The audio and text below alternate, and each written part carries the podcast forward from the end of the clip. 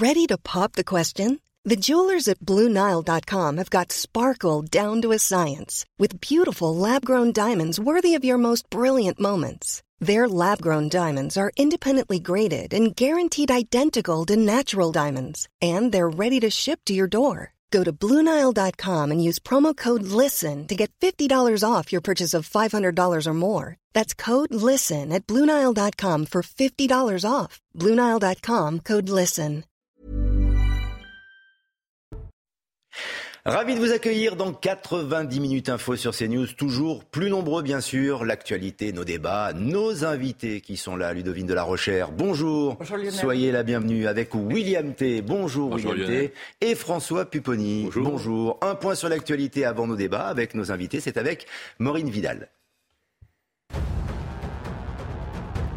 Fin des recherches à Lille dans le nord après l'effondrement de deux immeubles. Cette nuit, les secours ont retrouvé le corps sans vie d'une victime.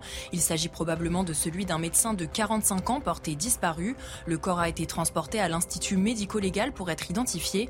La procureure de la République de Lille, Carole Etienne, a précisé que l'enquête pour mise en danger de la vie d'autrui a été élargie au chef d'homicide involontaire. La première ministre Elisabeth Borne a rendu hommage aux victimes des attentats du 13 novembre 2015. Sept ans après, une minute de silence a été observée sur les lieux des attaques à Paris et à Saint-Denis. La ministre était accompagnée pour l'occasion de la maire de Paris, Anne Hidalgo, et des présidents des associations de victimes.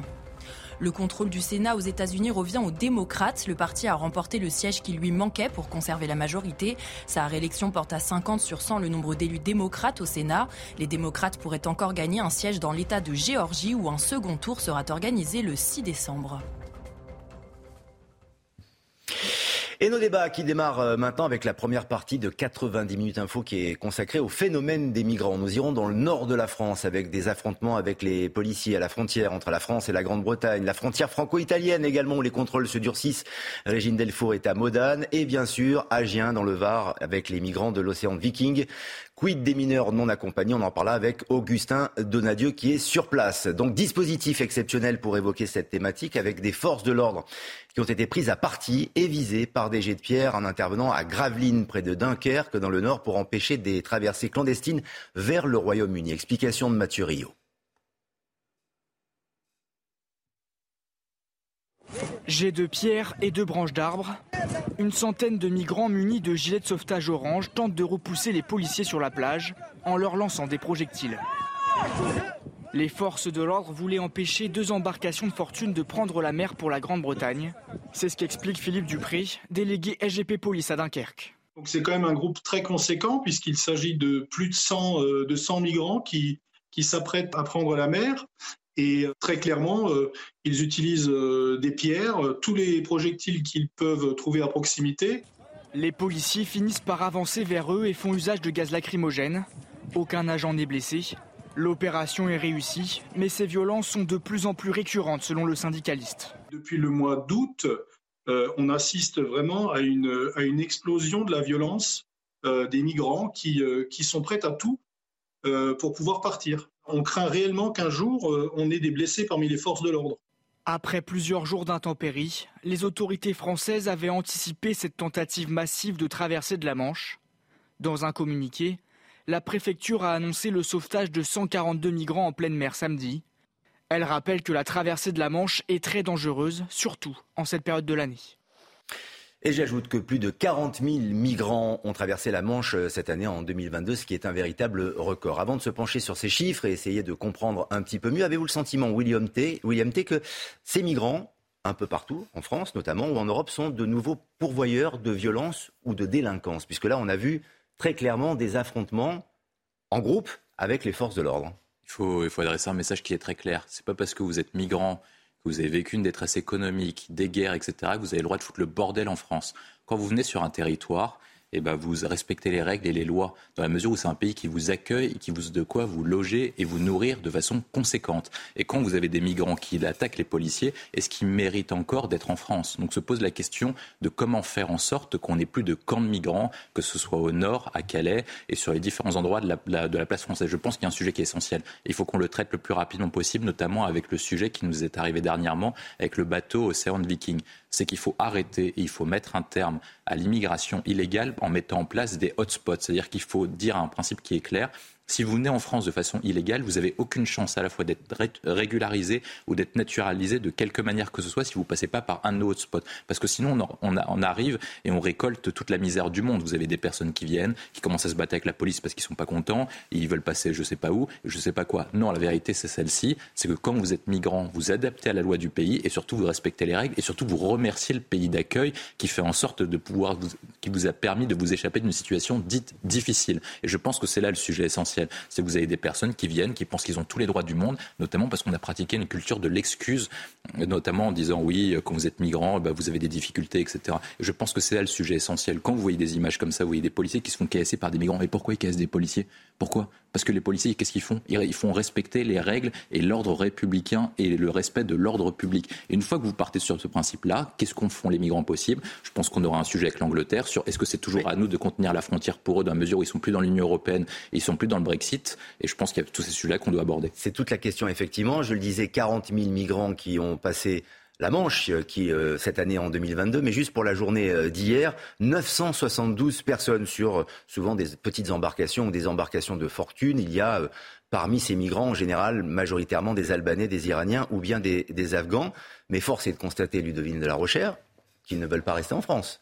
Ils veulent aller en Angleterre. Ils se battent avec la police pour passer la Manche. Et d'une certaine manière, ils jouent leur vie. En tout cas, c'est le projet de leur vie, puisqu'ils ont été jusqu'à quitter leur pays. Et donc, euh, il n'est pas illogique qu'ils soient prêts à tout. Ils sont prêts à se mettre en danger. Personnellement, ils ont consacré tout leur argent, éventuellement ceux de leurs proches, pour payer les passeurs, et ils sont prêts à tout. Donc, nécessairement, euh, cette pression euh, conduit malheureusement à des violences.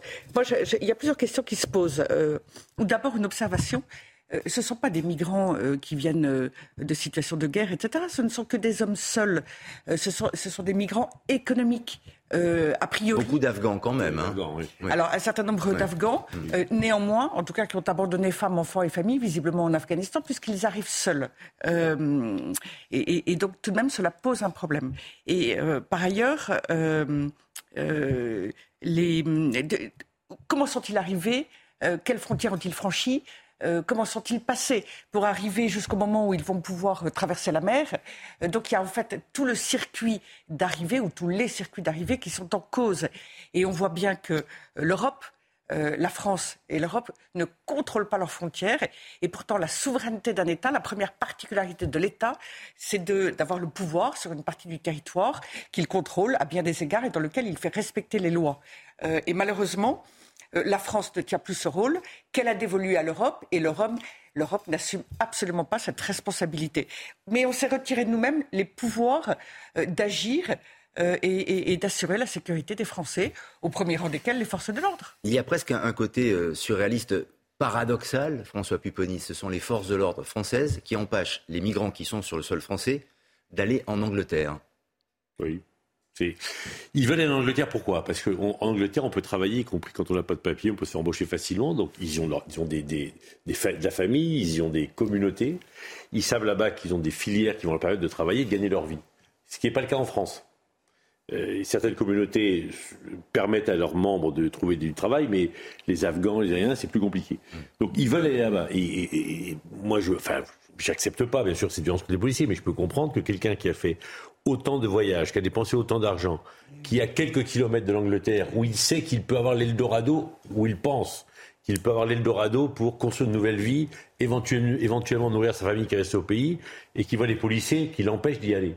Il dit, mais laissez-nous partir. Qu'est-ce que, effectivement, enfin, mettez-vous à côté. Les policiers sont dans leur rôle, ils ont des ordres, mais enfin là, les, migrants leur balancent des pierres à la figure quand même. les policiers sont dans leur rôle, mais les migrants disent, mais mais ils sont prêts à tout. Mais d'abord, un, ils sont prêts à tout. Deux, c'est leur survie, c'est leur vie. À mettre leur, vie en danger, mais celle des autres. Ils disent, mais qu'est-ce hmm. que je vous ai entendu, enfin, excuse-moi de parler aussi comment, mais qu'est-ce que vous en avez à faire, quoi? Laissez-nous partir, quoi. Hmm. On veut pas rester. C'est le côté surréaliste, en effet. Bien sûr, on veut pas Entre la politique migratoire et la situation sur le terrain. Plus d'étrangers, d'immigrés, on veut pas rester chez vous. Mais foutez-nous la paix, on s'en va, quoi. Et de leur côté, c'est ça, qui est surréaliste. Et sincèrement, les policiers, mettez-vous à la place des policiers. Bah, ils ont des ordres Oui, ils ont des ordres. Se faire caillasser. Hmm pour garder sur le sol français des immigrés en situation irrégulière pour la plupart. Dont ils ne veulent pas. Qui seraient sous le coup de l'OQTF, que l'on doit renvoyer. on, marche sur la tête. On marche effectivement sur la tête et ça crée des sujets de crispation entre la France et l'Angleterre dans la coopération évidemment pour le contrôle des, frontières.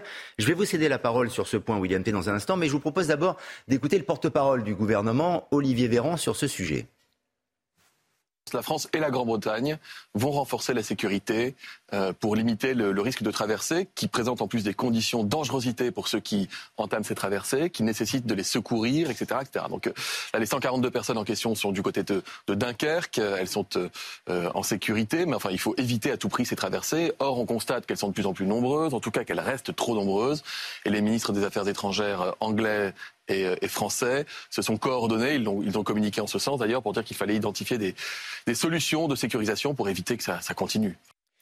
Dans cette zone grise de, coopération, c'est vrai, euh, William T, on a, on a l'impression que la Grande-Bretagne et la France se renvoient un peu la patate chaude, quoi. C'est-à-dire protéger vos frontières pour ne pas qu'ils viennent chez nous, mais en même temps, euh, on peut éventuellement les, accueillir, mais il faudrait quand même que vous fassiez mieux votre travail. Ah, on, marche sur la tête, en effet. Il y, a deux sujets. Un, c'est ils auraient jamais dû être en territoire français. Eh c'est le premier point. C'est que déjà, normalement, ils auraient jamais dû être là. Ça, c'est le premier point. C'est pourquoi est-ce qu'ils sont arrivés ici? Parce que notre politique migratoire est l'accès. Mais c'est en lien avec l'Ocean Viking, euh, dont on va parler dans quelques instants. Hein, c'est la même chose. Et ça montre l'impuissance de mm. l'État et également l'impuissance de l'Union européenne à protéger ses frontières dites extérieures. On a toujours les mêmes sujets. Depuis une dizaine d'années, c'est Frontex, Frontex. Je vois, nous on dit oui, Frontex est renforcé. Et au final, les chiffres que vous donnez, c'est qu'on a de plus en plus de migrants qui passent. Donc soit Frontex est mal organisé, soit de toute façon leur méthode de fonctionnement ne fonctionne pas. Ils soit ils sont favorables à l'immigration en vérité. C'est le premier point. Le deuxième point, c'est est-ce qu'il faut que la France garde et maintienne un accord avec les Britanniques ou est-ce qu'il faut qu'on les laisse passer ou pas? Avant, on avait un point d'accord sur plusieurs points. On avait un accord de défense avec les Britanniques, c'est les accords du Nord. On avait un autre point, c'était les accords de coopération économique, mais ils sont plus dans l'Union européenne. Ensuite, après, la Grande-Bretagne était un allié de la France au sein du Conseil européen, ce qui n'est plus le cas désormais vu qu'ils sont plus dans l'Union européenne. Je pense qu'on a un sujet essentiel, c'est pourquoi est-ce que la France doit continuer d'être sympathique et être bienveillante à l'égard de la Grande-Bretagne, dans la mesure où oui, eux, ne le sont pas avec nous. On a vu des, points, des points de désaccord entre Boris Johnson à l'époque et Emmanuel Macron, avec sa, sa successeur successeur Liz qui est parti au bout de 45 jours et Emmanuel Macron et on ne connaît pas les rapports entre Rishi Sunak et Emmanuel Macron. Mais de toute façon, est-ce que la Grande-Bretagne et la France ont des intérêts en commun pour que nous, on se permette de garder ces personnes-là sur notre territoire, surtout qui veulent partir? C'est un, des points essentiels. et je pense que le point, c'est de soit revisiter l'accord et donc ils augmentent leur participation financière pour permettre à la France de pouvoir garder ces, personnes-là ou les reconduire à la frontière. Soit, deuxième point, on les laisse passer et on dit, bah voilà, ils veulent aller en Grande-Bretagne, allez à l'Eldorado, allez-y. C'est un vrai sujet de politique intérieure dans le cadre du Brexit, d'ailleurs, en, Grande-Bretagne. Et cela pose aussi le problème des relations avec euh, la Grande-Bretagne, entre la France et la Grande-Bretagne, mais aussi entre la France et l'Italie, puisqu'à la frontière franco-italienne, les contrôles des forces de l'ordre ont été renforcés hier en réaction à l'arrivée des 230 migrants sur le sol français secourus par le navire humanitaire Ocean Viking. La frontière franco-italienne dans les Alpes est un passage privilégié pour euh, rallier la France. Régine Delfour est à Modane pour euh, CNews. Et Régine, avez-vous constaté que les patrouilles se sont intensifiées dans ce coin? Oui, euh, bonjour Lionel. Oui, effectivement, hein, vous l'avez dit, depuis jeudi, c'est c'est une surveillance accrue sur ces euh, dix points de passage entre l'Italie et la France. Nous étions à Menton hier. Aujourd'hui, euh, nous sommes euh, en Savoie, puisque si les principaux axes d'entrée des migrants vers la France sont situés dans le département des Alpes-Maritimes, il y a aussi d'autres départements, comme celui-ci en Savoie et à Modane. Ce sont des contrôles qui sont effectués en gare de Modane, à bord des trains. C'est un dispositif qui est axé exceptionnel, Lionel, sur ces dix points de passage, puisque ce sont plus de 500 policiers et gendarmes supplémentaires aux côtés de la police des frontières. Euh, pour vous euh, donner un ordre d'idée, euh, dans la journée de vendredi, sur une durée de 24 heures, 211 personnes ont été interpellées sur les 10 points de passage. C'est le double que d'ordinaire. Merci Régine Delfour en direct de Modane à la frontière italienne, mais en Savoie en effet, avec Charles Pousseau. Alors c'est vrai que c'est un lieu de passage, François Pupponi, on le sait, les migrants passent, enfin tentent de passer, mais certains y arrivent, c'est le cas, ils arrivent en Italie, pour ensuite passer en France, mais très certainement ensuite pour rejoindre la, Grande-Bretagne. C'est un chemin privilégié. Pas, forcément, mais c'est vrai que c'est un chemin privilégié. Après, il traverse la France. Puis les frontières sont très compliquées à maîtriser quand on est dans la montagne. Hein. Absolument, mais la, vraie question, c'est on les interpelle. le ministre de l'Intérieur a dit on va augmenter les contrôles pour empêcher les immigrés de quitter l'Italie, les réfugiés, pardon, de, quitter l'Italie et de venir chez nous. Pour dire à, la Première ministre Meloni, si vous, tu ne joues pas le jeu avec les bateaux, on va on va empêcher les réfugiés de quitter l'Italie. Donc on va te les laisser. Alors que l'idée, c'était plutôt qu'après, enfin, tout le monde reconnaît qu'en fait, qu'ils se dispersaient dans l'Europe et que c'est comme ça que ça se passait. Mais le vrai problème, là, on en a interpellé 200. Mhm. On en fait quoi?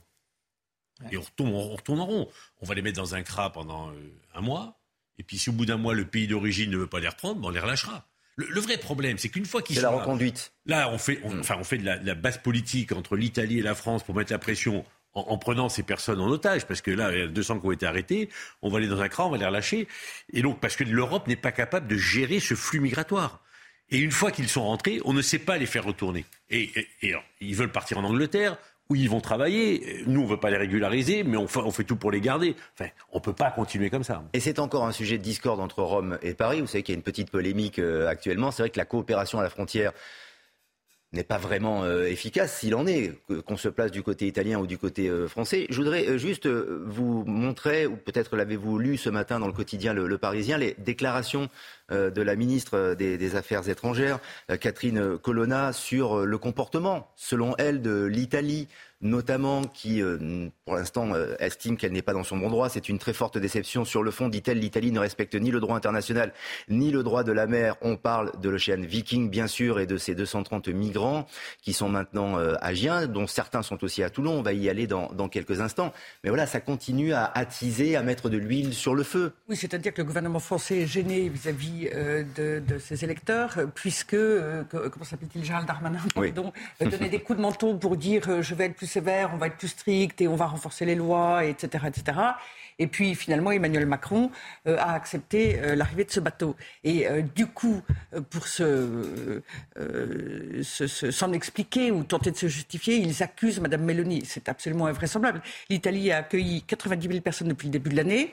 Euh, la semaine dernière, juste avant l'arrivée, juste avant de refuser le bateau, l'Océan Viking, l'Italie venait d'accueillir 900 personnes. Or, ces personnes, alors elles partent de manière illégale en traversant les frontières, mais euh, euh, l'accueil qui a été fait par les autres pays a été très très très loin de ce qui a été prévu. Mais Ludovine de la Rochelle, le problème c'est que c'est quasiment insoluble parce que dans la réglementation, le droit de la mer, c'est le premier port sain qui peut accueillir les, migrants. Et forcément, l'Italie est le premier pays qui ben, accueille ces bateaux en provenance de l'Afrique, notamment. il y a une autre chose. Ça dépendra euh, par où les bateaux passeront. Bah, si canal privilégié. Ah, sinon, il faut aller en Égypte ou en Tunisie. mais si, on considère que les ports sont là aussi, peuvent les accueillir. Quand ils remonteront plus à l'ouest, ils arriveront directement sur les eaux territoriales françaises. Oui, mais en arrivant de l'Afrique de, de l'Est à chaque fois, on remonte directement sur l'Italie. C'est le plus court. C'est ce qui se passe en général. Mais, on peut aller. Bien sûr. Ah non, mais évidemment. À ce compte-là, on peut même aller au, prendre l'océan Atlantique et essayer d'aller aux États-Unis. Bien sûr. Ludovine de la Rochère. conçu pour des personnes qui sont effectivement dans une situation dramatique de bateau euh, en difficulté qui coule, qui est abîmé, qui a une avarie. Et évidemment, on secourt les personnes. Le droit de la mer, il n'a pas, prévu le cas où volontairement des personnes se mettent en danger pour ensuite appeler au secours. Alors je ne dis pas qu'il ne faut pas les aider, mais il y a quand même une manipulation, un détournement du droit, d'une part. Et d'autre part, on peut peut-être aussi faire évoluer le droit. Et euh, c'est là où l'Europe a un rôle à jouer, mais qu'elle ne veut pas jouer parce qu'elle est largement immigrationniste.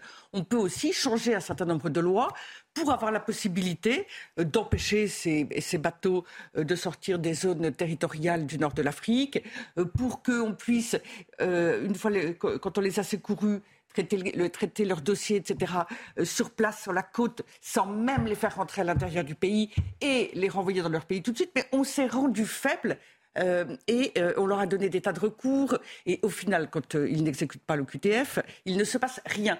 Et d'autant moins rien que sous François Hollande, on a, on, a rendu, enfin le fait d'être illégal sur le territoire français, territoire français n'est plus un délit. et donc, ils ne sont plus en ils sont illégaux, mais pas dans l'illégalité. Alors évidemment, c'est facile. C'est un problème insoluble. Ça, donne la migraine à tout le monde. On va aller. Il faut vouloir. Il faut, il faut le vouloir. Mais il y a de grandes décisions à prendre. On va en parler dans quelques instants et dans quelques secondes, nous irons à Toulon retrouver notre envoyé spécial. Mais d'abord, Quelques mots de Bruno Retailleau, qui est le candidat à la présidence Les Républicains, qui était l'invité du grand rendez-vous CNews Europe 1 Les Échos. Pour lui, la France n'aurait pas dû accueillir ces migrants, même à titre exceptionnel.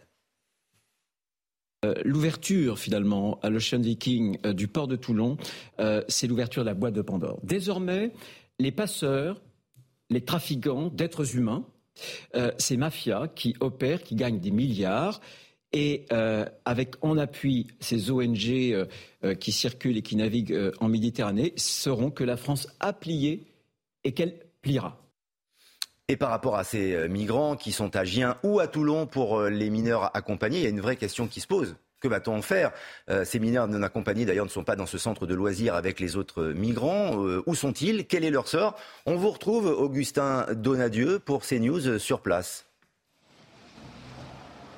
Oui, tout à fait. Nous sommes devant cet hôtel. Regardez, je vous laisse le regarder sur ces images euh, de Charles Baget. Les 44 mineurs isolés qui sont arrivés euh, sans accompagnateur sont hébergés euh, dans cet hôtel jusqu'à vendredi prochain. Alors, selon leur première déclaration, ils seraient âgés de 12 à 17 ans. Mais cet âge, ils vont devoir le justifier. Le justifier à partir de demain, puisque la prochaine étape, c'est une évaluation de minorité et d'isolement. Alors l'objectif, c'est tout simplement de garantir la minorité euh, de ces personnes. Alors ça va passer par différents entretiens. Ils vont devoir raconter euh, leur parcours, ils vont devoir euh, expliquer le motif de leur, de leur exil, également leurs conditions de vie dans leur pays d'origine et enfin quels sont leurs projets en France.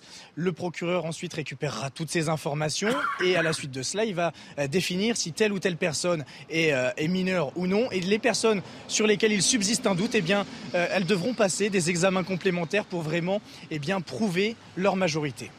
Augustin Donadieu, comment se déroule l'accueil avec les riverains notamment qui ont aperçu ces jeunes migrants désormais?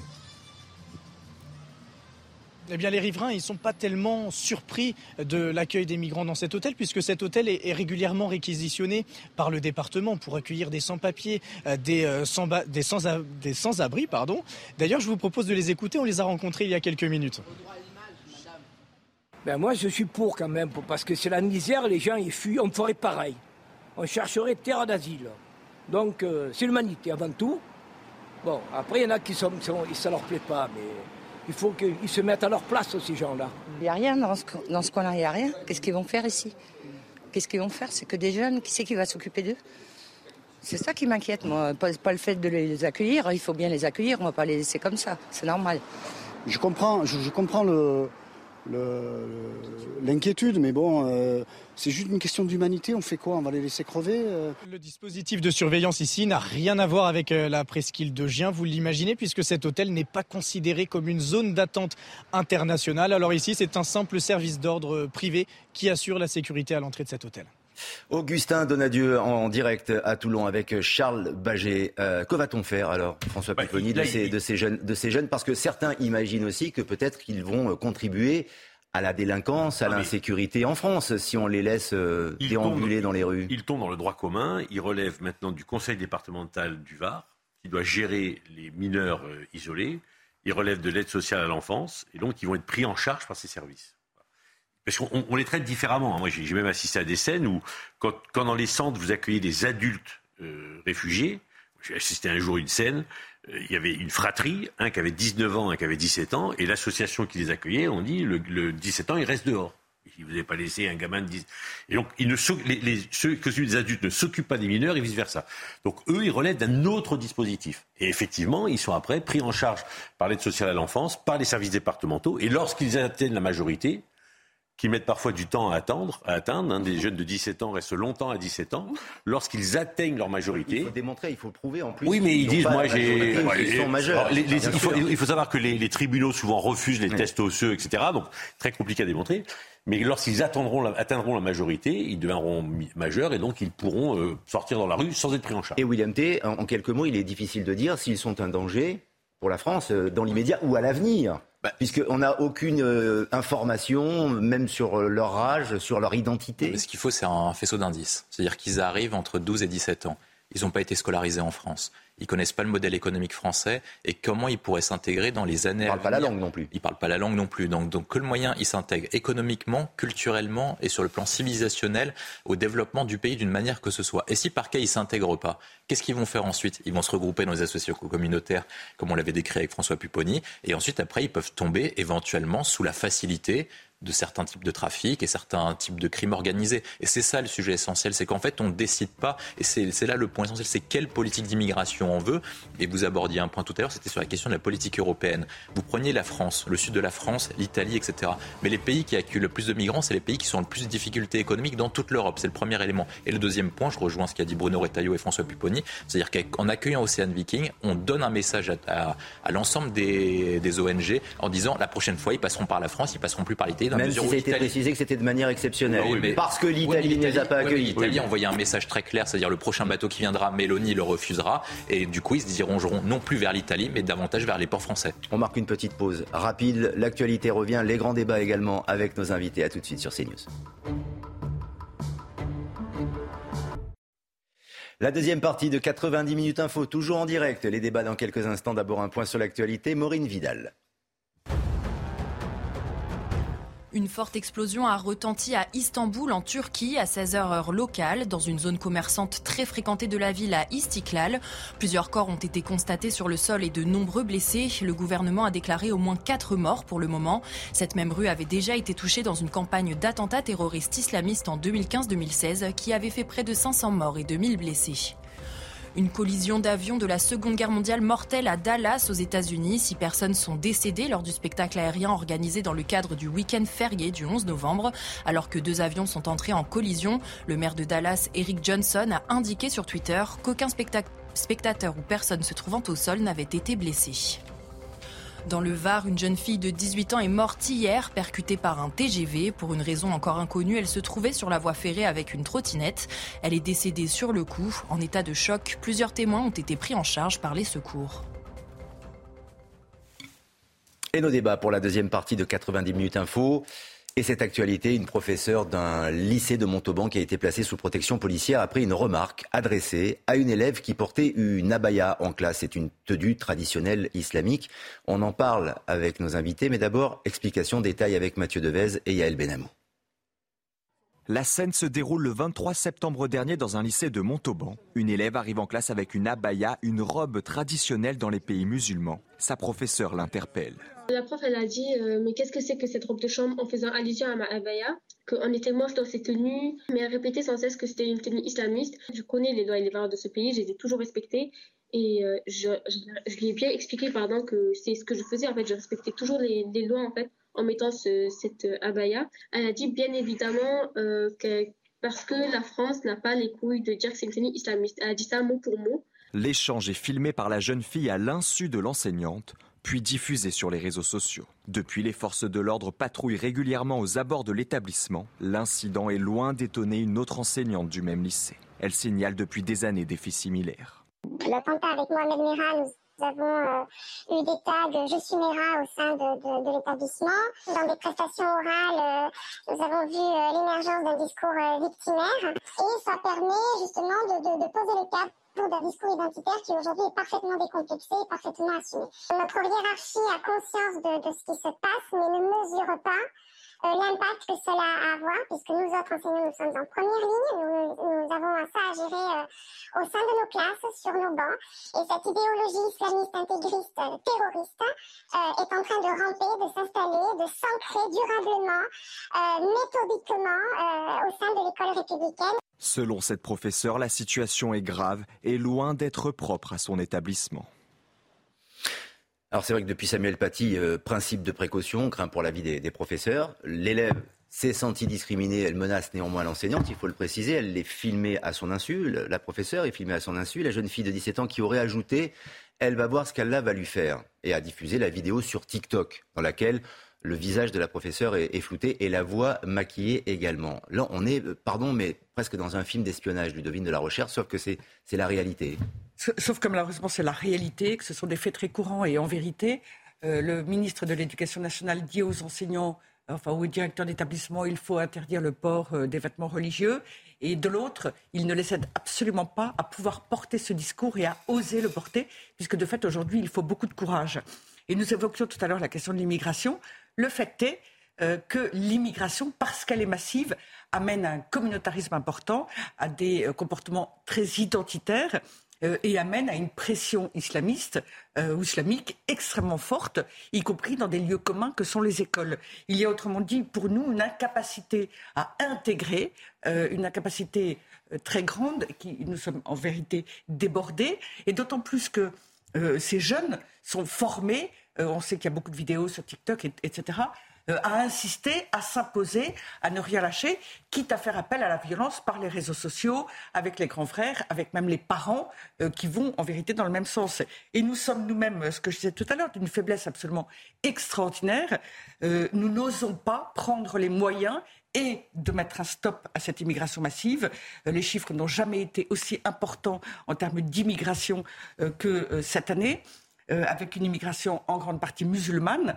Euh, et d'autre part avec euh, une incapacité à euh, faire respecter les règles dans les établissements. Alors certes, il y a beaucoup d'établissements, mais là encore, il en va de la responsabilité. Un État doit assurer la sécurité de ses concitoyens et la sécurité de tous ceux qui sont là pour les services publics et en particulier l'enseignement. L'école ne peut plus enseigner, le niveau scolaire baisse. C'est aussi l'une des raisons, c'est au-delà de l'indiscipline, c'est une ambiance extrêmement délétère menaçante dans beaucoup d'établissements français. Et j'en parle en connaissance des causes, ayant enseigné plusieurs années il y a un certain temps. Mais là, quelques années plus tard, la situation est ingérable. et honnêtement, le nombre de profs qui disent qu'ils ne sont pas soutenus est vraiment important. Les témoignages sont multiples. Et moi, je vois des enseignants que j'ai connus et que je vois encore qui changent d'établissement tellement ils sont peu soutenus par leur hiérarchie. Ou qui ne veulent pas aller dans certains établissements par crainte justement euh, ou de menaces ou de représailles. Ça, c'est encore un autre sujet. Les jeunes enseignants, tout jeunes, les débutants, on les envoie dans les établissements les plus euh, mal réputés de ce point de vue-là. Les plus durs. Euh, parce qu'eux ont très peu de points au barème et évidemment c'est là où personne ne veut aller. et donc ils n'ont pas d'expérience, très peu d'expérience et c'est eux qu'on met dans les situations et dans les cas les plus difficiles. Cela étant dit, les difficultés concernent aujourd'hui un nombre massif d'établissements d'enseignement secondaire, mais primaire aussi. Comment peut-on, William T, enseigner dans ce climat? Avec l'historique malheureux que l'on connaît, bien sûr, et puis euh, ce qui se passe assez régulièrement désormais. Bah, vous quittez l'école publique, tout simplement. C'est ce qui se passe euh, en fait euh, concrètement parce que l'école publique est devenue un territoire perdu de la République. C'est, on a exactement le même phénomène, c'est-à-dire que vous avez l'arrivée de nouvelles populations qui changent la donne au sein des établissements scolaires, qui changent les règles du jeu, et les enseignants leur demandent toutes les missions possibles. C'est-à-dire qu'ils doivent instruire, euh, instruire, éduquer, euh, faire du social, préparer au cours de la République, préparer à la vie professionnelle, euh, préparer les gamins à être de, de, de, bons citoyens. Éducation sexuelle. Éducation sexuelle en plus, éducation sur la minorité, éducation sur la discrimination. Comment vous voulez, dans ces conditions et avec autant de priorités, qu'un gamin arrive à terminer son cursus primaire et secondaire dans de bonnes conditions pour arriver dans la vie professionnelle ou dans l'enseignement supérieur, c'est quasiment impossible. Et surtout, on a toujours la même logique, que pareil que pour les territoires perdus de la République. C'est-à-dire que plutôt que de changer de logiciel, changer de paradigme, et eh ben, quand on a un peu de peine, quand il y a une petite manifestation d'enseignants ou quand il y a un fait divers, et eh ben, on rajoute un peu d'argent pour dire l'État a fait quelque chose. Mais la vérité, c'est qu'on ne s'attaque pas au fond du sujet. Le fond du sujet est le suivant, c'est que l'école publique française est suffisamment dotée en termes de moyens financiers. Le problème, c'est la question du, du logiciel, en fait, idéologique que vous appliquez. Et tant que vous ne changez pas, vous pouvez changer tous les ministres de l'Éducation nationale. Depuis 20 à 30 ans, c'est toujours la même affaire. On dégringole au niveau des classements. Euh, il y a une menace euh, islamique euh, dans, et islamiste dans, dans, les écoles de la République. Et ensuite, après, vous avez des personnes qui ne peuvent plus enseigner dans la mesure où, de toute façon, quand vous enseignez, vous êtes contesté dans votre autorité, dans la mesure où les enfants contestent de plus l'autorité du professeur. Comment vous voulez enseigner dans des conditions? Bah, Les parents font un calcul rationnel, ils se disent on va mettre notre gamin en école privée, et donc du coup, les meilleurs gamins portent en école privée, et vous vous retrouvez avec les plus mauvais en école de la République. Et c'est ce qui se passe. Et du coup, vous avez un véritable chantier, mais ça se passe exactement sur les territoires perdus de la République. C'est-à-dire que les meilleurs éléments sont, ont quitté les territoires perdus de la République. Et au final, vous avez un territoire à l'abandon, une école publique à l'abandon, et ce qui sera insuffisamment doté dans la mesure où il y a un moins bon consentement à l'impôt. Ils considèrent que ça sera quoi de payer des impôts pour avoir une école publique de médiocre qualité? Ludovine de la Recherche. François, et après, oui. François Pipponi. La stratégie des réseaux de l'islam radical, elle est simple. C'est s'implanter en France et pousser la République le plus loin possible. Et donc à chaque fois, elle teste. Là, évidemment, la stratégie, c'est d'occuper l'école publique et d'occuper l'école privée. D'occuper l'école privée. Parce que les, réseaux, ces réseaux proches de l'islam radical, ont bien compris que bah, la possibilité d'évitement par l'école privée fait que. Donc, qu'est-ce qui se passe? Moi, je le constate dans ma ville à Sarcelles, à l'école Saint-Rosaire, qui est l'école catholique de la ville, bah, ces réseaux-là, ils inscrivent leurs enfants dans l'école. Mmh. Et quand vous allez à la kermesse de l'école Saint-Rosaire, ben, il y a parfois plus de mamans voilées que pas voilées. Bon, mais de toute façon, c'est la liberté. Bon. Donc il y a une stratégie derrière. Bon. On occupe les écoles des, des, classes moyennes, on occupe les écoles privées. Mais, il n'y a pas d'atteinte à la laïcité dans l'école dont vous parlez Ben non. Non, bah non parce que l'école, l'école privée, que puisque les abayas ne sont pas portés dans cette école. Non, puisque c'est une école catholique et que le fait religieux peut s'y exprimer, il y a des crucifixes dans l'école, donc voilà. Bon. Non, non, mais par ailleurs, c'est que le privé sous contrat a l'obligation d'accueillir tous les publics. Et donc, en fait, euh, les écoles privées sous contrat ont signé elles-mêmes la fin de leur liberté en termes de, euh, de recrutement des élèves. Le, le, le, les signes ostentatoires religieux dans une école privée euh, ne gênent pas. Mais ne gênent pas, mais on n'est pas obligé, ils sont pas tenus à la laïcité. Mais de toute façon, eux-mêmes sont investis de la même manière, euh, puisqu'ils n'ont pas le choix non plus. Et en fait, ce sont vraiment des choix et, juste, et politiques. Juste pour dire, moi, ce qui me sidère, la stratégie de ces réseaux, on la connaît, elle est limpide. Tous ceux qui connaissent un peu le sujet savent comment ça se passe.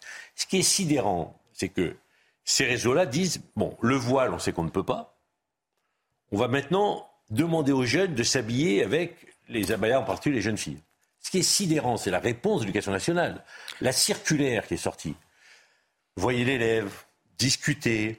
On ne peut pas vous dire ce que c'est un signe religieux ostentatoire vraiment sur les. Donc voyez un peu ce que vous pouvez faire. Et c'est tout le temps comme ça. Si l'éducation nationale, le ministre le premier et les, les hauts fonctionnaires ne comprennent pas que l'éducation nationale est attaquée par ces réseaux et qu'elle ne défend pas les acteurs du monde éducatif, voilà. Donc on, laisse les professeurs, juste fini, on laisse les professeurs se débrouiller tout seuls. Et ces professeurs mais... essayer de faire ce qu'elles pouvaient. Et quand, et quand ils font un signalement, ils sont pas soutenus par le chef ah, d'établissement. Bien entendu, parce, qu'on leur dit non, mais voyez, etc. Non, mais ce qui est sidérant également, François Pupponi, c'est l'aplomb des, jeunes élèves, de cette jeune fille qui poste la vidéo, ils sont... qui se sent, mais, mais qui, en toute impunité, qui se sent investi d'une. Mais ils se sont des militants. c'est du militantisme à l'école en étant élève. Ce sont des militants actifs de leur cause. Voilà. Et tant que la France ne le comprendra pas, ne comprendra pas qu'il y a des militants actifs de la cause de l'islam radical, qui sont ils savent ce qu'ils font. Ils testent l'institution. Ils provoquent, ils enregistrent, ils communiquent pour dire, voyez, la France est islamophobe, elle ne nous aime pas. Donc il y a toute une stratégie derrière. Vous savez, ça a commencé quand? Rappelez-vous, le fameux débat, c'était euh, Najat Vallaud-Belkacem, qui était ministre de l'Éducation, sur la théorie du genre. moi, je me rappellerai toujours, enfin, il y a eu de l'émotion. J'avais organisé une réunion avec les parents d'élèves en disant, mais venez, on va vous expliquer. La salle était pleine. Et les gens disent non, euh, vous allez apprendre à nos enfants à être pédophiles. Et à la fin, qu'est-ce qui s'est passé? Il y a quelqu'un qui s'est levé, qui a dit mais écoutez, il n'y a qu'une solution, mesdames, messieurs les parents d'élèves. L'école de la République, voilà ce que c'est. Venez dans nos écoles euh, musulmanes. Venez chez nous. Nous, on va s'occuper de vos enfants. Voilà. Donc il y a une stratégie derrière. Et ce que je constate, c'est que pour le coup, l'État est faible parce qu'il ne, comprend pas et ne répond pas à cette stratégie. Juste pour, euh, relancer un tout petit peu le débat, et je vous cède la parole, Ludovine de la Rochère et, William T. dans un instant. On est évidemment dans le cadre de l'atteinte à la laïcité dans ce cas précis.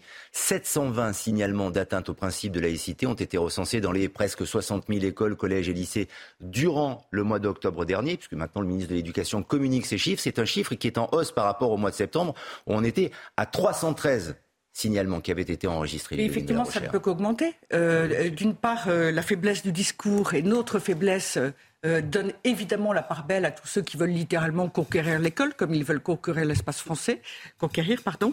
Euh, Papendiaï, par ailleurs, ne parle que d'une seule chose, c'est de l'éducation sexuelle, de l'éducation à ci, de l'éducation à ça, et jamais des apprentissages scolaires. Et on voit bien qu'en vérité, il évite tous les sujets différents.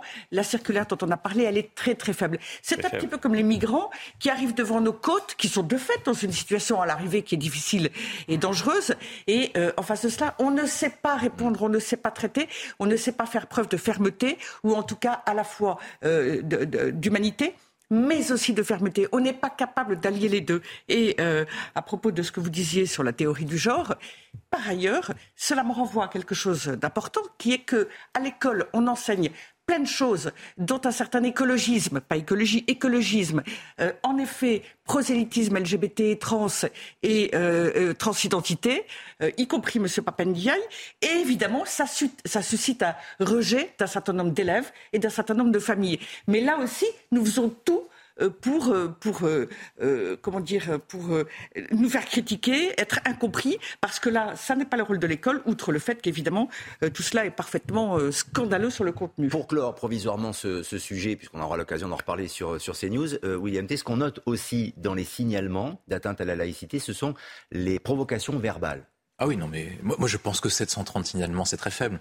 Et je pense qu'il Vous pensez qu'il y en a plus Ah, je pense qu'il y en a beaucoup plus, c'est évident en fait. Parce qu'en fait, quand vous, êtes, quand vous allez dans une école et quand vous êtes amené, je pense comme François Pupponi dans les écoles, quand un professeur fait un signalement, il faut qu'il le soumette à un chef d'établissement. Ce que dit le chef d'établissement, c'est dire attention, si par cas tu soumets le signalement, on va se retrouver avec les grands frères devant l'école, tu vas te faire tabasser à la sortie, donc retire ton signalement, comme ça on évite un problème. Et on est parti sur une doctrine de pas de conflit, pas de vague. C'est-à-dire qu'il faut que les professeurs se couchent dans certains quartiers et dans certains endroits pour éviter toutes les problématiques. Parce que ce qui se passe, quand un professeur arrive comme ça, il, fait un signalement, il dit euh, telle, tenue n'est pas, pas correcte et n'est pas en conformité avec la législation française. Et ben la, la, fille ou le garçon va se plaindre, il va appeler ses grands frères, ils vont se retrouver devant la sortie. Le chef d'établissement va dire je veux pas d'émeute dans mon truc parce que de toute façon il a besoin d'un bon poste en sortie, et il espère sortir de l'établissement pour aller dans un meilleur établissement. Et donc le professeur se fait lâcher et ça se passe tout le temps comme ça, dans le primaire, dans le secondaire, voire même parfois dans certains établissements d'enseignement supérieur où les professeurs se couchent, soit par conformisme en vue de leur carrière, soit parce qu'ils se couchent devant l'idéologie. Et, oui, et je pense que le sujet essentiel c'est celui-ci, c'est que quand vous avez un point offensif,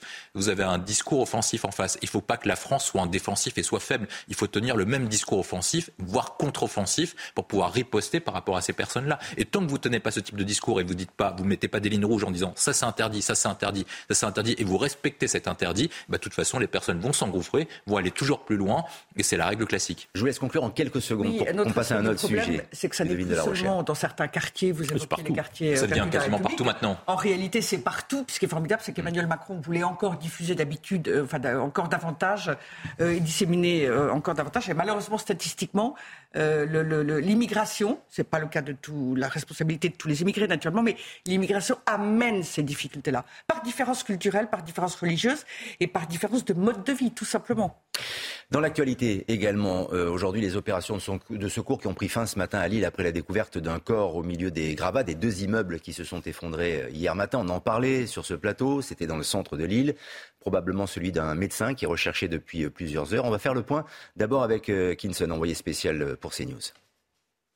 Tim a été localisé vers 1h30 du matin. Les secouristes étaient à pied d'œuvre hein, depuis hier midi pour retrouver un homme porté disparu. Il s'agissait probablement d'un psychiatre âgé de 45 ans. Il s'était vu prêter un appartement par des amis dans l'un des deux bâtiments effondrés. Alors la victime ne se trouvait pas dans l'immeuble évacué après l'alerte donnée par un jeune homme. La victime logée dans l'immeuble d'à côté au numéro 42. Aujourd'hui, l'enquête démarre à peine. Depuis ce matin, nous avons vu des experts venir ici sur place pour échanger avec des commerçants ou encore avec des habitants. Ils viennent vérifier la stabilité de la structure des bâtiments voisins. Je vous propose d'écouter ces quelques témoignages. Pour l'instant, notre restaurant, ça va. On n'est pas trop touché. Le nôtre, il n'est pas vétuste. Mais il y a beaucoup d'immeubles de la rue qui le sont. Donc, du coup, il y en a qui menacent de s'effondrer. Et en, enfin, ça peut être aussi un, comme un domino, on va dire. Hein. S'il y en a un qui tombe, le reste suit. Et donc là, c'est ce qu'ils sont en train justement de voir. On avait rendez-vous avec les experts pour euh, faire déjà un état des lieux. Donc euh, moi, en tout cas chez moi, il n'y a rien qu'à bouger. Mais comme je suis mitoyen par derrière, euh, c'est les experts qui vont décider euh, de la suite. J'ai aucune info euh, par rapport à ça. Un périmètre d'une centaine de mètres autour des décombres reste toujours interdit d'accès. L'enquête ouverte hein, pour mise en danger de la vie d'autrui a été élargie au chef d'homicide involontaire. Enquête élargie donc euh, au terme d'homicide euh, désormais. Est-ce que cela peut, François Pupponi, euh, être à cause des travaux qu'il y avait à côté? Est-ce que cela peut être à cause de la vétusté? Les centres-villes, les vieilles villes qui portent mal leur nom, en l'occurrence euh, ces rues qui sont très charmantes mais souvent pavées et piétonnes, ce qui est le cas dans le centre-ville de Lille notamment, peuvent être incriminées dans euh, ce, ce, malheureux on, accident. On, on, verra ce que dira l'enquête, mais ce qui est, il y avait des travaux dans l'immeuble à côté. Visiblement, la personne qui décédée était dans l'immeuble en travaux. Enfin, ce qui est sûr, c'est que l'ensemble, la quasi-totalité des centres anciens, historiques, sont concernés par ce degré de vétusté. Pour un double phénomène. D'abord, c'est un plus ancien, pas toujours bien construit, même si ça peut être charmant et typique, mais pas toujours bien construit. Et on n'arrive pas à les entretenir. Parce que souvent, les propriétaires ont vendu à des gens qui n'ont pas forcément les moyens, soit qui sont peu scrupuleux. Et il n'y a pas d'aide publique. On peut mettre des pubs, mais globalement, c'est compliqué de rénover les cœurs anciens historiques. Ça coûte très cher. C'est des rénovations qui sont très chères et il y a peu de taux de rentabilité. Donc les institutionnels n'ont pas intérêt d'investir parce que derrière, ils savent qu'ils auront du mal à louer euh, très cher. Donc c'est un vrai sujet. Moi j'ai été président de l'ANRU, alors on a fait beaucoup pour les banlieues, mais à chaque fois les maires que je rencontrais me disaient bon, la banlieue c'est très bien, les grands ensembles c'est très bien, il faut, mais notre cœur ancien historique, il a besoin aussi. Et là, il n'y a pas d'aide. Oui, et on ne peut pas bâtir ou déconstruire ou euh, rénover comme on peut le faire en banlieue. Complètement. Dans les centres-villes historiques. Complètement. C'est très compliqué. Alors, il y a eu des, il y a eu, euh, il, y a, il y a, eu des dispositifs qui ont été mis en place par le dernier gouvernement avec euh, Jacqueline Gour en particulier, mais ce n'est pas à la hauteur de l'ambition qui, qui, va être la nôtre sur le, le, le montant des, des, des moyens à mettre en œuvre. Il y a eu des initiatives. On voit bien que c'est un sujet, mais là, je suis convaincu que des événements dramatiques comme cela, comme celui-là, vont entraîner les institutions à dire à un moment, il faut en faire plus. Il y a des dispositifs qui existent.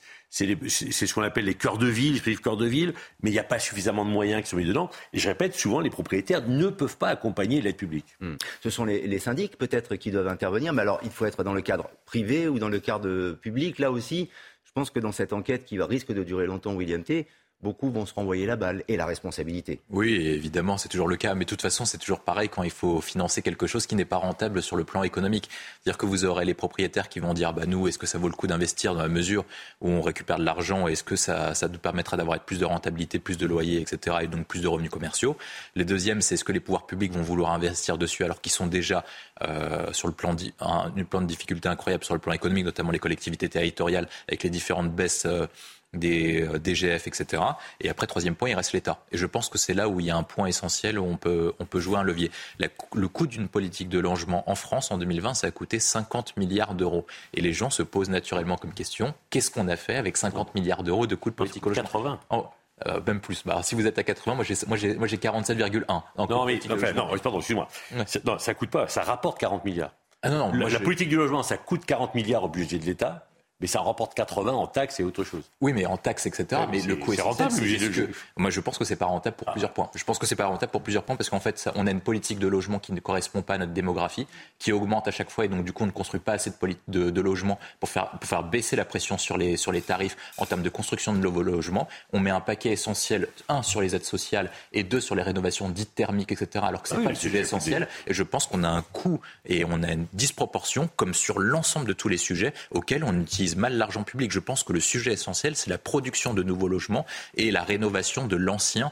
pour permettre aux, personnes d'habiter dans des conditions vivables et durables. Et c'est ça le point essentiel. Et je pense qu'une fois qu'on part tout l'argent sur les APL, sur les différents points où le gouvernement a essayé de bouger sur la question des APL, mais qu'on a baissé de 5 euros, on a l'impression que c'était la fin du monde et qu'on avait coupé quasiment toutes les aides sociales en France. Et je pense que ça, le point essentiel, c'est comment on fait, avec l'augmentation des dépenses publiques, d'être dans le rouge sur tous les indicateurs, que ce soit sur le logement, sur la rénovation thermique et sur l'ensemble des sujets de construction de logement. On retient aussi, Ludovine de la Rochère, que les riverains qu'on a entendus ont peur, ceux qui habitent dans le, dans le quartier, parce qu'ils se disent euh, ça peut nous tomber dessus, pardon pour euh, la formule qui n'est pas très appropriée, mais en fait, effectivement, ça peut leur arriver euh, aussi. Oui, on comprend bien sûr qu'ils soient inquiets. En plus, on voit bien que là, on est en plein centre-ville de Lille. Lille est une ville aisée.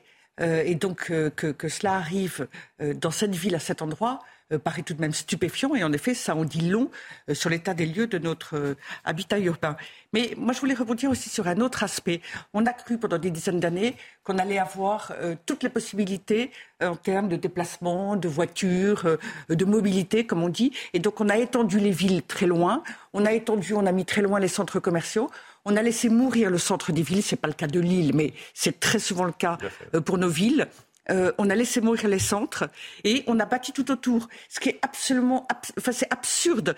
Et donc on se retrouve euh, dans les centres-villes ou villages avec euh, des bâtiments dans un état dangereux, avec d'ailleurs des arrêtés de péril très réguliers. On voit des, des, bâtiments effondrés et des trous au milieu, plus de commerçants, plus rien, et tout le monde prend sa voiture pour aller loin et se loger et se nourrir, s'alimenter, se vêtir, etc. Avec en plus des médecins qui sont dans d'autres villes, on a géré, autrement dit, l'organisation de l'espace d'une manière aberrante, avec une idée très luxueuse et très illimitée de nos possibilités de déplacement, et tout a reposé là-dessus.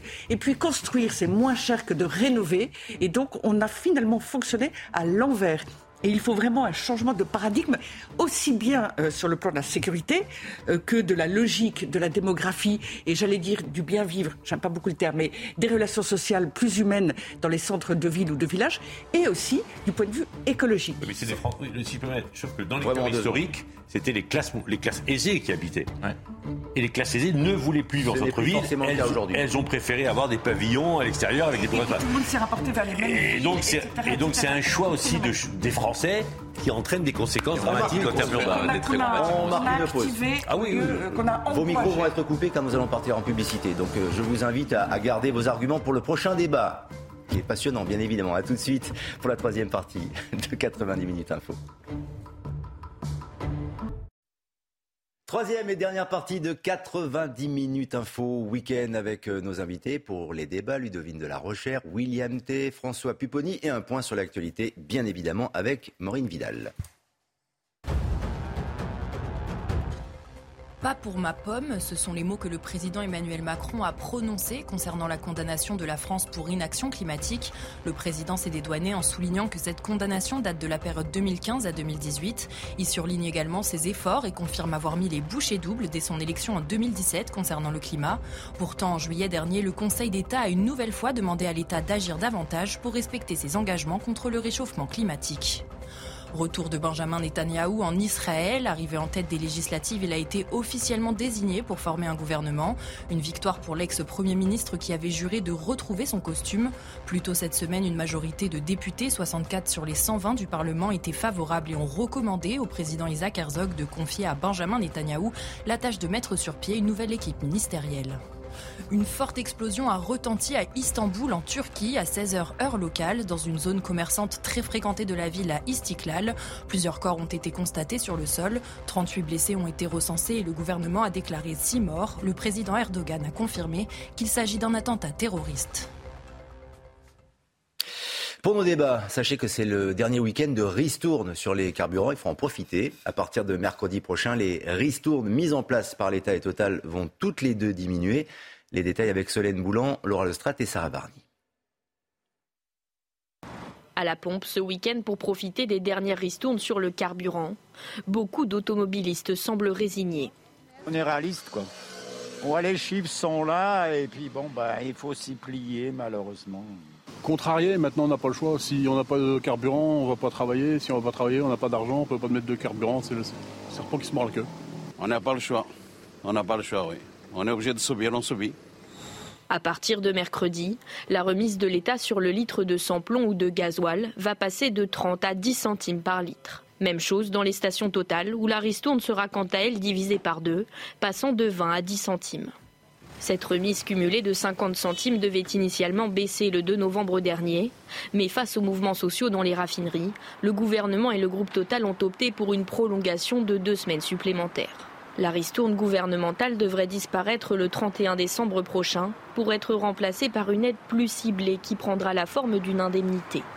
Au total, sur l'année 2022, elle aura coûté 7,5 milliards d'euros à l'État. Voilà pourquoi vous avez peut-être euh, découvert effaré aujourd'hui qu'il y avait encore des, des files d'attente dans les stations, mais euh, ce n'était pas pour des raisons de grève, hein, François Pupponi. Là, c'était effectivement parce que... Bah, je, viens de, je viens de comprendre, je n'avais pas fait attention, mais effectivement, les gens se précipitent dans les stations-service euh, qui vont bientôt fermer parce qu'il n'y aura plus d'essence. Il faut aller faire le plein. Ou alors, en tout cas, les, les prix vont, vont augmenter. Bah, ils ça, vont fermer jusqu'à mardi et après ça augmentera. Voilà, mercredi soir, ça va augmenter. Chacun comprendra aussi que si cette mesure s'arrête, c'est qu'il est difficile de conserver de manière définitive, en tout cas, une mesure qui est sans doute une incitation à consommer du carburant, donc des énergies fossiles. Et là, dans le cadre de la crise énergétique, de l'environnement, William T, ça Ouais, peut se est- comprendre aussi. Oui, c'est ce que je- dit le gouvernement. Oui, mais je comprends, je comprends votre logique, mais ça part d'une mauvaise information et d'un mauvais calcul. Les personnes se disent, oui, pour remplir les objectifs écologiques, il faut réduire notre consommation de carburant. Seulement quand on prend les statistiques depuis les deux chocs pétroliers de 73 et 79, à chaque fois que la France a consommé moins de carburant, on est rentré en période de récession économique parce que la consommation énergétique est intimement liée à notre activité économique. Donc ce que demandent euh, les personnes qui sont en faveur des mesures écologistes, que j'appelle moi des ayatollahs, c'est une politique de décroissance. Et une politique de décroissance, ça veut dire quoi? C'est-à-dire moins de revenus pour la classe moyenne, moins de revenus pour, les classes populaires et donc moins de recettes pour l'État. Et ensuite, à la fin, il faudrait que l'État paye encore pour que les personnes restent au chômage. Et comment on fait? On arrive sur un cercle sans fin. On arrive petit à petit sur un déclassement économique, une éventuelle récession en 2023 et en 2024. Moi, je pense que le gouvernement doit maintenir et doit forcer Total à maintenir les aides, non pas de façon à 50 centimes ou pas. Ils doivent essayer d'avoir un objectif de prix sur les différents carburants, gasoil 98 et 95, pour inciter à la consommation et à l'activité économique. Parce que si les personnes vont travailler, eh ben, on n'a pas les indemnités chômage à payer. Et donc, au final, c'est assez rentable de procéder de ce point de vue-là. Et de toute façon, quel est l'objectif actuellement pour la France? Est-ce que c'est avec nos 1% d'émissions de gaz à effet de serre qu'on va résoudre tous les problèmes climatiques du monde, euh, contrairement à ce que dit Sandrine Rousseau? Ou par contre, notre premier objectif, c'est le bien-être de notre population, des classes moyennes, des classes populaires, pour un, qu'ils aient un travail, pour qu'ils aient de quoi offrir des cadeaux de Noël à leurs enfants et surtout pour le gouvernement a une situation compliquée sur le plan politique, qu'ils évitent de manifester et qu'on arrive à un, nouvel épisode des Gilets jaunes et éviter la récession économique. Je pense que c'est ça les priorités. Et à chaque fois que la France veut essayer de tout faire, on veut être impérieux sur le climat, que les classes moyennes soient riches, que les classes populaires n'aient pas de problème de délinquance, etc. Et ensuite, après, possiblement, il faudra accomplir le bien dans le monde, accueillir toute la misère du monde, etc. Mais c'est pas possible. C'est pas possible. On n'est plus la France de Louis XIV, on n'est plus la France de Napoléon Bonaparte. Tout ça, c'est terminé. Donc, dans un premier temps, on se concentre sur certains objectifs qu'on essaye de réussir. Et ensuite, après, on voit plus tard. Et si Emmanuel Macron veut aller faire le mariole à l'étranger, etc., et accomplir la paix dans le monde, bah, qu'il le fasse, mais après qu'il soit président de la République comme conférencier privé. Et ce sera très bien pour lui. Mais actuellement, l'objectif pour la France, c'est la priorité, c'est les classes moyennes et classes populaires. Et ça commence par le carburant. C'est la fin de l'abondance. Non, mais fin de l'abondance, bah oui, mais fin de l'abondance, je pense que les classes moyennes et les classes populaires, ils n'ont jamais eu La formule d'Emmanuel Macron il y a quelques semaines, en effet. On peut comprendre aussi euh, qu'il y ait ces, ces, ces, hausses, le retour à, à des prix euh, qui correspondent un petit peu plus à une forme de normalité vue par le gouvernement, vue de, vue de l'État, Ludovine de la Recherche, parce que la, la poche n'est pas extrêmement profonde non plus. Quoi. On ne va pas pouvoir accompagner ou aider les gens, euh, les Français, pendant, euh, pendant des, des, des semaines et, et des mois. dessus on dit que ça coûte très cher, mais au final, l'État augmente ses recettes, d'une part avec l'augmentation des prix et donc du coût de l'inflation, donc les recettes de l'État augmentent en parallèle. Et surtout, la question, c'est pas est-ce que ça coûte cher, c'est est-ce que ça coûte plus cher de payer les aides au carburant que d'avoir des types qui soient au chômage et qui aillent pointer aux aides. Quelle est la réponse? Et je pense que la réponse est non. Ludovine de la Recherche. Euh, effectivement, ça ne coûte pas aussi cher à l'État que ce qu'on le croit de prime abord. Euh, cela étant dit que ces aides deviennent ciblées, à un moment donné, ça me paraît assez logique. Euh, c'est beaucoup plus compliqué. On ne peut pas vivre à la campagne euh, si on n'a pas d'essence, si on n'a pas de voiture.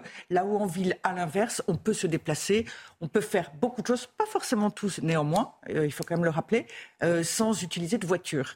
et puis après, il y a la situation intermédiaire de ce qui est du périurbain. mais il y a un autre aspect quand même, c'est que je pense néanmoins qu'il faut se préparer, il faut préparer l'avenir et donc, euh, il y a vraiment des mesures à prendre. Par exemple, sur le nucléaire, euh, il y aurait urgence à être.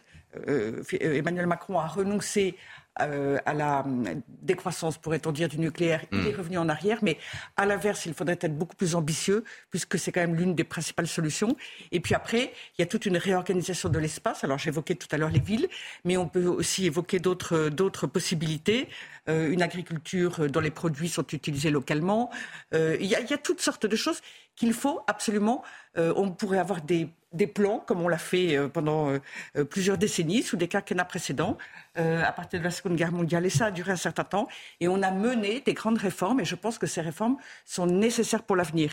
Et sans s'embarquer, sans mettre en péril, bien sûr, le, la situation économique des Français, mais en tout cas en adaptant au bon rythme euh, euh, tout cela. Parce que ça ne pourra pas se faire au dernier moment, ça ne pourra mm. pas se faire à toute vitesse. Dans ce cas-là, ça se passerait très mal et de manière dramatique. Et, donc, c'est pas la solution, elle n'est pas manichéenne. Euh, et, pour revenir vraiment, je pense qu'aider de manière ciblée, c'est logique. Et Total, c'est vrai, pourrait sans doute faire un effort, poursuivre son effort, compte tenu des super profits faits par, par Total. Du fait des sanctions économiques ukrainiennes, il faut le rappeler tout ça. Ce qui, hein, ce qui compte, François Pupponi, c'est que celles et ceux qui nous regardent, des Français, puissent mettre de l'essence, du carburant dans leur euh, véhicule pour pouvoir circuler et le payer le moins cher possible. C'est ça l'objectif. Mais peut-on craindre de nouveaux mouvements de grève? Oui, eh l'objectif, l'objectif, c'est que les Français comprennent. Alors, ça avait été fait très maladroitement au moment avant les Gilets jaunes. C'est globalement, on leur disait, voilà, pendant 40 ans, on vous a dit prenez du diesel, c'est mieux. Maintenant, ben voilà, on vous a dit des conneries, on s'excuse, mais euh, c'est fini, vous êtes des pollueurs, donc il faut supprimer le diesel. Je suis pas sûr qu'on se soit excusé. Hein. Oui, non, je comprends. C'était un peu une boutade. Mais c'est ça qu'on a dit aux Français. Pendant 50 ans, on vous a expliqué que c'était la panacée le diesel, que l'industrie française et automobile était la plus forte. Bah oui, bah oui, bah maintenant c'est fini. Et donc, on dit aux Français stop, changez de voiture. Il n'y a plus de voiture thermique. Sans avoir préparé. Sans avoir préparé. Voilà. Et donc, il y a le problème de la ruralité, mais il y a, bah, pour le coup, il y a le problème de la banlieue. Là, dans, dans, deux ans, un an et demi, deux ans, les habitants de banlieue qui ont des vieilles voitures et parfois ils n'ont que des moyens les vieilles voitures, on leur dit les villes, c'est plus pour vous. Vous prenez le transport en commun, point barre. Et si vous devez aller travailler à Paris en voiture parce que vous embauchez à 5 heures du matin et qu'il n'y a pas de transport en commun, eh ben tant pis pour vous. Voilà, c'est ça qu'on dit aux Français. Hmm. Donc juste, alors là, là, pour euh, des raisons un peu électorales, euh, d'inflation, c'était au bon moment, on dit tiens, on va un peu payer l'essence parce que sinon ça va être tendance. Bah maintenant, on va leur faire payer l'addition. Il n'y aura plus non plus le bouclier tarifaire. Mais oui. Oui, non mais, non mais et donc, il y a un moment, on dit aux Français, ben, euh, l'électricité, faites attention, euh, le, les voitures thermiques, il n'y en a plus. Mais effectivement, on n'a pas préparé, on n'a préparé, on a préparé pardon, le remplacement. Mais voilà. que... Et donc, aujourd'hui, alors, qu'est-ce qui, qu'est-ce que, alors, aujourd'hui. Il y a une filière vers l'électrique et vers l'hydrogène aussi, mais vers l'électrique, c'est en train de se mettre en place si, pour le moment. Si je peux me, si je peux me permettre, j'ai voulu être exemplaire comme tout le monde et mon épouse devait changer de voiture, donc je lui ai acheté une voiture électrique. Oui. Bon, on a acheté une voiture électrique. Quand elle vient travailler à Paris, c'est parfait. Euh, elle a une maison familiale à 130 km de Sarcelles, euh, elle ne fait pas l'aller-retour dans la journée. Hein. Elle ne fait pas, l'aller-retour dans ah la oui bah, bah non, et certaines voitures, on vous les donne valables pour 300 km. Parce qu'il y a des voitures qui font la distance, qui oui, peuvent mais... faire euh, Paris-Marseille, hein, euh, voiture électrique. Oui, mais, hein. oui, mais, oui, mais, attendez, oui, mais quel prix? euh, Ah oui, ah, évidemment. Paris-Marseille, Paris-Marseille. Euh, D'un seul coup, certainement. J'y crois pas. Mais enfin bon, mais non, mais c'est ça aussi. Et, et, quand vous arrivez à la campagne, moi je suis d'origine corse, peux vous dire que quand vous arrivez à la campagne, même pas en rêve, j'achète une voiture électrique là-bas, il n'y a pas de borne. Il n'y a pas de, ou très peu de bornes. Vous, vous branchez où? Et après, c'est pire que ça. Il y, il y a des régions où, où, EDF vous dit, mais nous, vous pouvez acheter la borne que vous voulez, on ne va pas vous donner l'électricité. Parce qu'on n'est pas capable de produire l'électricité pour alimenter la borne. Donc il y, a, il y a tout, un, tout un processus à mettre en œuvre et, et qui ne marche pas. Parce que tout de même, on a un problème avec l'électricité aussi aujourd'hui. Et d'ailleurs, aux États-Unis, dans des États où on a dit acheter des voitures électriques, euh, aujourd'hui, ils n'ont plus d'électricité pour charger leur voiture, en tout cas pas quand ils le veulent. Euh, et on voit bien qu'on n'est pas prêt. Et quand on dit qu'il faudra bientôt ne plus avoir de voitures thermiques, on n'est absolument pas prêt du tout. L'hydrogène ne peut 2034. pas marcher pour les voitures. L'hydrogène vert peut marcher pour les voitures. Je vais vous faire une, il y a une filière qui se met en place, mais il est rare. Petite, pour ça. Je vais vous faire une petite révélation. C'est beaucoup plus lent euh, et, et, et d'une durée beaucoup plus courte. Ça, ça pourra pas. Je vais faire une pour conclure sur ce sujet. Après, j'aimerais qu'on parle cet été en Corse de la population EDF a installé des groupes électrogènes qui venaient d'Afrique pour produire de l'électricité. Ils faisaient ça au gasoil. Mais, mais, oui, mais, Oui. ils ont produit tout l'été paradoxal, j'en conviens. pour que les gens branchent leur voiture électrique. Bravo, continuons comme ça. Et tout cela avec euh, des gens qui sont de plus en plus nombreux sur notre terre, en France, mais euh, partout ailleurs. Mardi prochain, sachez-le, nous serons plus de 8 milliards d'humains sur Terre. La population mondiale s'apprête à atteindre un nouveau palier record, qui devrait d'ailleurs être aisément dépassé dans les années futures. Solène Boulan. C'est un cap symbolique attendu pour mardi prochain. Selon les estimations de l'ONU, la Terre va officiellement dépasser les 8 milliards d'habitants, avec un pic démographique attendu en 2080. Le secrétaire général des Nations Unies, Antonio Guterres, l'a annoncé sur Twitter. Alors que la population mondiale atteint les 8 milliards, notre famille humaine est de plus en plus divisée. À l'origine de cette croissance démographique, l'augmentation de l'espérance de vie et la baisse de la mortalité infantile et maternelle. Les progrès euh, hygiéniques, médicaux, euh, pharmaceutiques ont permis une augmentation considérable de l'espérance de vie.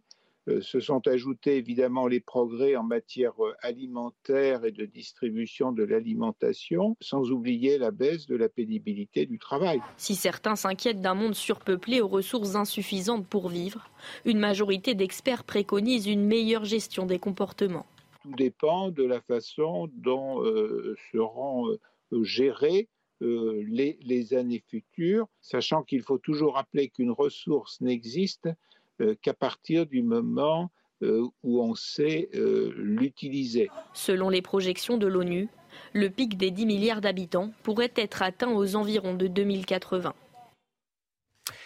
Plus de 8 milliards, vous vous rendez compte si les audiences de 90 minutes info, qui sont à la hausse, hein, considérablement, pouvaient atteindre les 8 milliards, ce serait formidable, peut-être un jour. En tout cas, William T., 8 milliards, pour devenir un tout petit peu sérieux, plus de 8 milliards, c'est de quoi relancer à l'heure de la crise climatique cette vieille interrogation. Sommes-nous trop nombreux?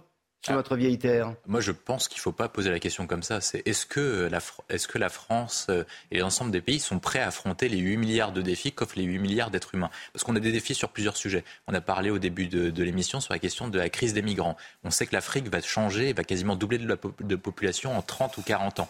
est-ce que la France et l'Union européenne seront prêts à ce moment-là à affronter des vagues migratoires qui sont beaucoup plus importantes que celles qu'on a rencontrées en Afrique, euh, dernièrement en Syrie et euh, sous l'époque d'Angela Merkel Le deuxième point, c'est sur la question écologique. On a parlé de la question écologique lors de la crise des carburants.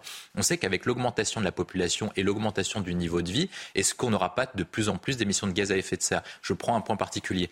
Euh, il y aura 3 à 4 milliards de personnes de la classe moyenne dans la zone qu'on appelle Indo-Pacifique qui vont atteindre le revenu équivalent à celui d'un Américain, d'un Français et d'un Européen. Est-ce que ces personnes-là qui vont augmenter leur niveau de vie, qui vont changer leur consommation d'habitude, ne vont pas émettre davantage d'émissions de gaz à effet de serre et vont bousculer le paradigme qu'on avait sur les différents rapports du GIEC Après, il y a un dernier point sur le plan c'est la, question du vieillissement, parce qu'on est 8 milliards, mais on est également 8 milliards à être beaucoup plus vieux. Et comme on n'a pas assez de personnes, est-ce qu'on n'aura pas des transformations et d'équilibre Et je pense que le sujet est le suivant, c'est que 8 milliards de personnes moi, je pense que c'est plutôt une bonne nouvelle. C'est pas qu'on est plus nombreux, mais il faut que les pouvoirs publics se préemptent de différents sujets pour affronter et prévoir les différentes crises. Alors que nous, ce qu'on fait depuis une trentaine, quarantaine d'années, c'est qu'on subit toutes les crises et puis à chaque fois, on se demande ah bah tiens, comment on va faire la semaine prochaine pour affronter la nouvelle crise qui va venir? Mais on n'a jamais prévu et affronté les différentes crises qui vont venir. Et je pense que les 8 milliards d'êtres humains vont changer considérablement l'équilibre du monde dans la mesure où l'Occident déclin est en déclin perpétuel depuis une vingtaine d'années et que ça va amener l'avènement de l'Asie-Pacifique et principalement de la Chine. Nous n'avons peut-être pas anticipé, Ludovine de la Rochère, que nous allons vivre beaucoup plus vieux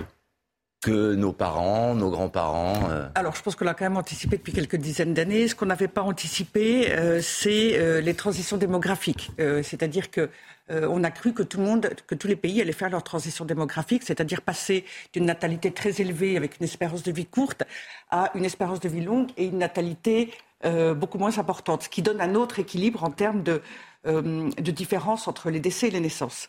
Euh, cette transition démographique, elle a été faite en Europe il y a déjà un certain temps, et on pensait que tous les pays allaient la faire de la même manière. Et en vérité, elle a été beaucoup plus rapide que prévu en Asie et euh, en Amérique du Sud, en Asie et notamment en Chine, et là où en Afrique, elle est faite dans certains pays, mais elle n'est pas faite dans la bande du Sahel, au premier rang desquels au Niger, où la moyenne d'enfants par femme est encore de 7. Mais on estime que malgré tout, à leur manière, à leur rythme, ces pays finiront par faire cette transition démographique. Et donc, on va être 8 milliards euh, d'êtres humains, mais il faut savoir que les projections, que cette croissance a considérablement ralenti, et par ailleurs, les projections nous laissent à penser qu'il y aura euh, un plateau puis une baisse du nombre euh, d'êtres humains sur la Terre dans quelques dizaines d'années. Autrement dit, c'est la prospective actuelle. Ah qui a beaucoup évolué ces, derniers, ces dernières années. Et donc, le tout n'est pas de se projeter dans une panique totale avec l'idée qu'on serait indéfiniment de plus en plus nombreux.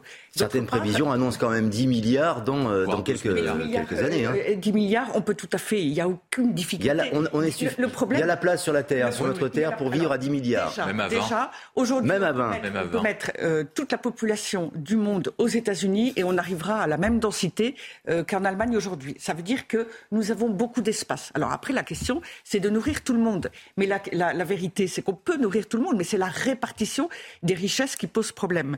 Et euh, enfin, on entend beaucoup dire, et je pousse le sujet un peu plus loin, qu'il faudrait avoir moins d'enfants, euh, et qu'un enfant, pour sauver la planète, il ne faut pas d'enfants. Mais la question, c'est pas tant le nombre que la manière dont, nous vivons. Si vous prenez une famille qui élève un enfant, elle va avoir une consommation extrêmement importante rapportée à l'enfant. Une famille qui a quatre enfants, elle va être beaucoup moins consommatrice par enfant euh, que l'autre famille. Ce que je veux dire par là, c'est que c'est pas la question du nombre, c'est vraiment le mode de vie qui importe. Et ça change. 5 secondes, William, 5 secondes. 5 secondes, moi je pense aussi qu'il y a un point, c'est que les différents pays ont changé de logique. Avant, l'objectif d'avoir moins d'enfants. Et il y a certains pays, notamment comme la Chine, qui sont revenus sur la politique de l'enfant unique et qui utilisent le nombre et la démographie comme un objectif de puissance afin de devenir premier pays et de devenir le pays le plus important de leur zone, de leur zone spécifique. La natalité, c'est une puissance à tous égards. C'est tout à fait Merci à tous les trois. Merci d'être venus sur le plateau de 90 minutes info week-end. Dans quelques instants, là aussi, il y a du monde. Punchline avec Patrice Boisfer.